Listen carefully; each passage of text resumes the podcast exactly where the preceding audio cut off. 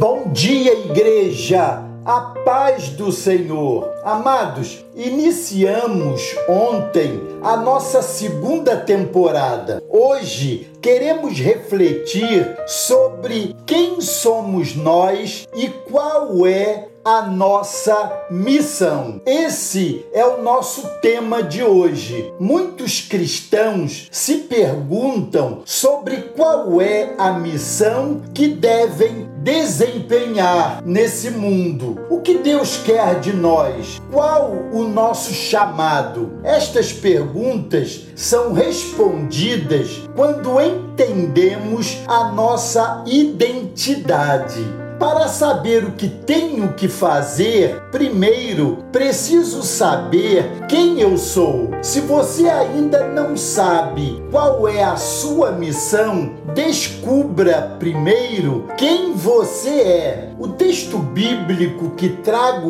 hoje a você define bem quem somos. Vamos ler em 1 Pedro, capítulo 2, verso 9, essa boa descrição sobre a nossa identidade. Vocês, porém, são geração eleita, sacerdócio real, nação santa, povo exclusivo de Deus, para anunciar as grandezas daquele que os chamou das trevas para a sua maravilhosa luz. Amados, não precisamos de novas revelações para que tenhamos bem claro o sentido da nossa missão. Glória a Deus, porque temos a palavra de Deus e ela é suficientemente capaz de nos guiar em o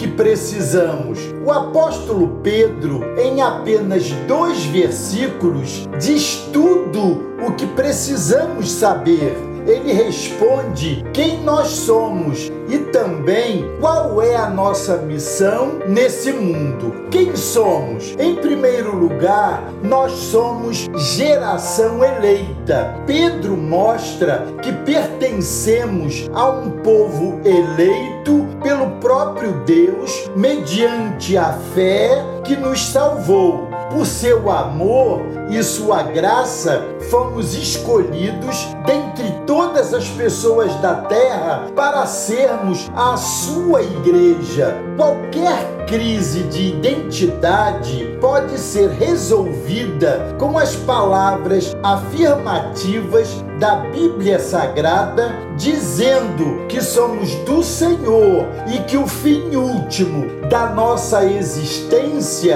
é sermos neste mundo para o louvor da sua glória. Em segundo lugar, nós somos sacerdócio real. O sacerdote era o único que podia entrar na presença de Deus e mediar o pecado do povo. Pedro utiliza aqui o conceito de sacerdócio real presente no livro de Êxodo, o qual, através de Moisés, Deus disse a Israel: Vós sereis para mim sacerdotes e uma nação santa. Êxodo 19, verso 6. Israel fracassou nessa missão, apostatando e rejeitando o Messias, mas todos os que creem em Cristo Jesus como Filho de Deus, o Salvador enviado ao mundo, recebem o privilégio de serem sacerdotes reais. No judaísmo, um rei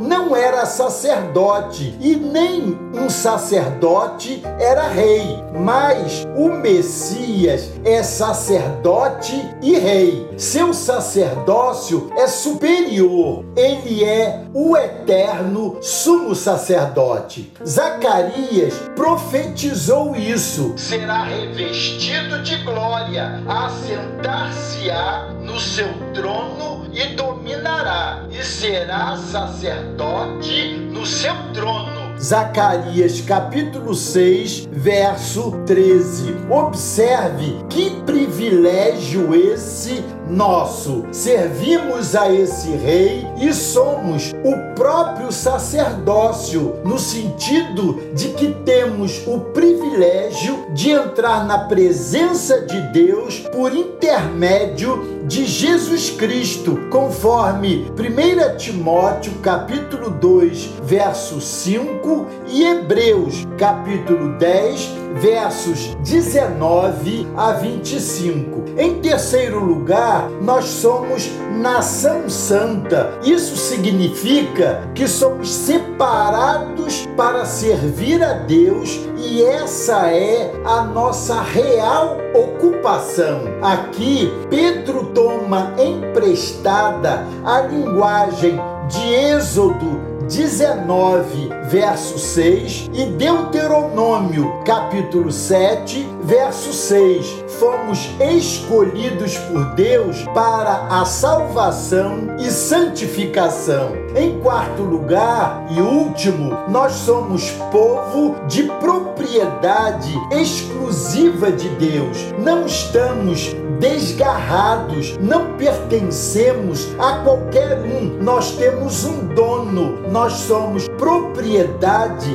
do próprio Deus, somos um bem precioso para Ele. Fomos comprados pelo sangue de Jesus Cristo. O texto coloca ênfase no fato de que somos exclusivos dele. Isso significa que ele não nos divide com ninguém. Somos só dele. No verso 9, há uma expressão grega que transmite uma ideia de preservação. Seria algo como eu preservo para mim, no sentido de uma ação contínua de tomar posse daquilo que é dele. Amados, não somos valiosos porque somos capazes, somos valiosos porque pertencemos a Ele. Glória a Deus! Se você tem dúvida sobre alguma passagem bíblica, envie um e-mail para bem-vindo br Exatamente assim, tudo junto, que responderemos no programa A Bíblia Responde. Em breve faremos chegar até você os nossos vídeos. Assine também o YouTube Igreja do Primeiro Amor. Combinado? Deus os abençoe.